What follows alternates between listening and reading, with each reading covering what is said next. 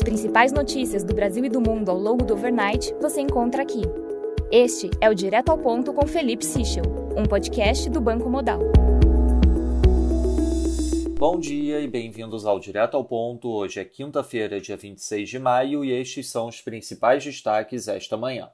Começando pelo Brasil, em relação ao ICMS, a Câmara dos Deputados aprovou ontem o projeto que limita o ICMS sobre energia e combustíveis.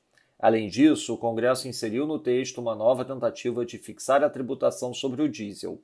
A proposta final da Câmara passou a prever uma compensação a estados em caso de perda de arrecadação. Para entes endividados, a União deduzirá do valor das parcelas dos contratos de dívida as perdas de arrecadação superiores a 5% em relação a 2021. A dedução vai até o dia 31 de dezembro de 2022 ou até a dívida acabar. Estados em regime de recuperação fiscal terão as perdas com a arrecadação compensadas integralmente.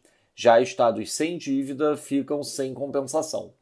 O texto base do projeto foi aprovado por 403 votos a favor e 10 contra e segue agora para o Senado. Segundo a Folha, André Horta, diretor institucional do Concefaz, afirma que as compensações previstas no projeto são baseadas em um gatilho que não deve ser acionado. Ele diz que as receitas com ICMS têm crescido naturalmente a um ritmo anual superior a 15% em muitos estados. Em relação a combustíveis, o presidente da Câmara, Arthur Lira, defendeu ontem, no final da noite, a criação de um subsídio para caminhoneiros arcarem com os aumentos do óleo diesel e afirmou que essa é a luta do Congresso no momento.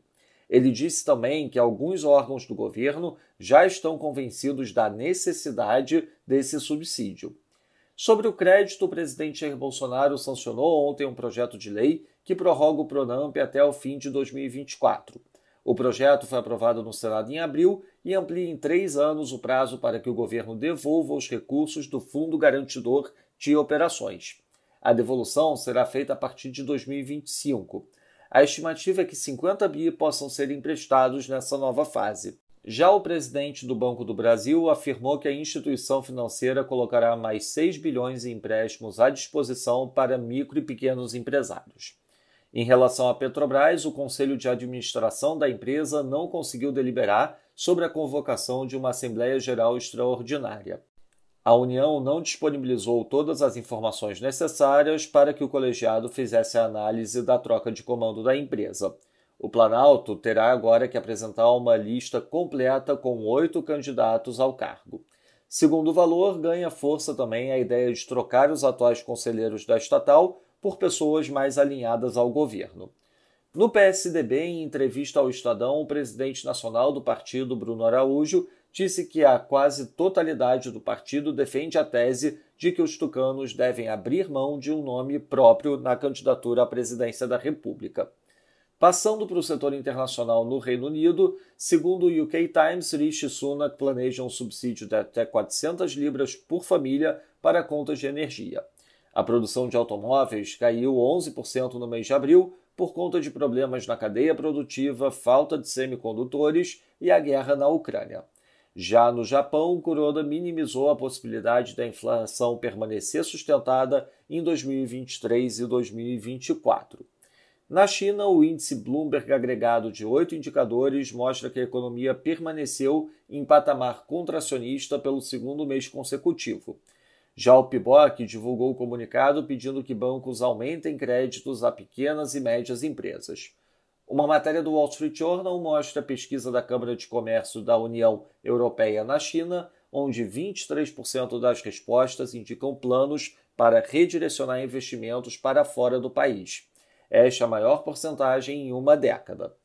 Já a TV oficial chinesa relata que o porto de Xangai voltou a 95% da capacidade e as escolas da cidade devem retomar a atividade a partir do dia 6 de junho. Na agenda do dia, destaque às nove e meia da manhã para a divulgação do PIB nos Estados Unidos e do payroll no Canadá. Além disso, teremos durante a manhã também a divulgação do CAGED aqui no Brasil e às 11 da manhã a divulgação das minutas do Banco Central do México.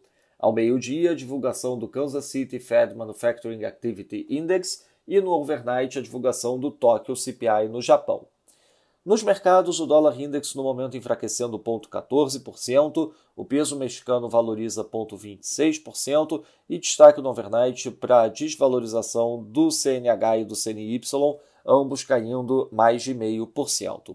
O rand sul-africano no momento desvaloriza 0,17%, enquanto no mercado de juros o título americano de 2 anos fecha 3 basis points e o título de 10 anos fecha 2 basis points.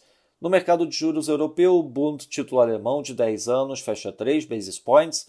Já no mercado de ações, o S&P Futuro avança 0,27%, enquanto o DAX avança 0,60%, e no mercado de commodities, o WTI avança 0,96%, enquanto o Brent avança 0,77%. Essas foram as principais notícias do overnight. Um bom dia a todos. Até o nosso próximo podcast direto ao ponto do Banco Digital Modal Mais amanhã.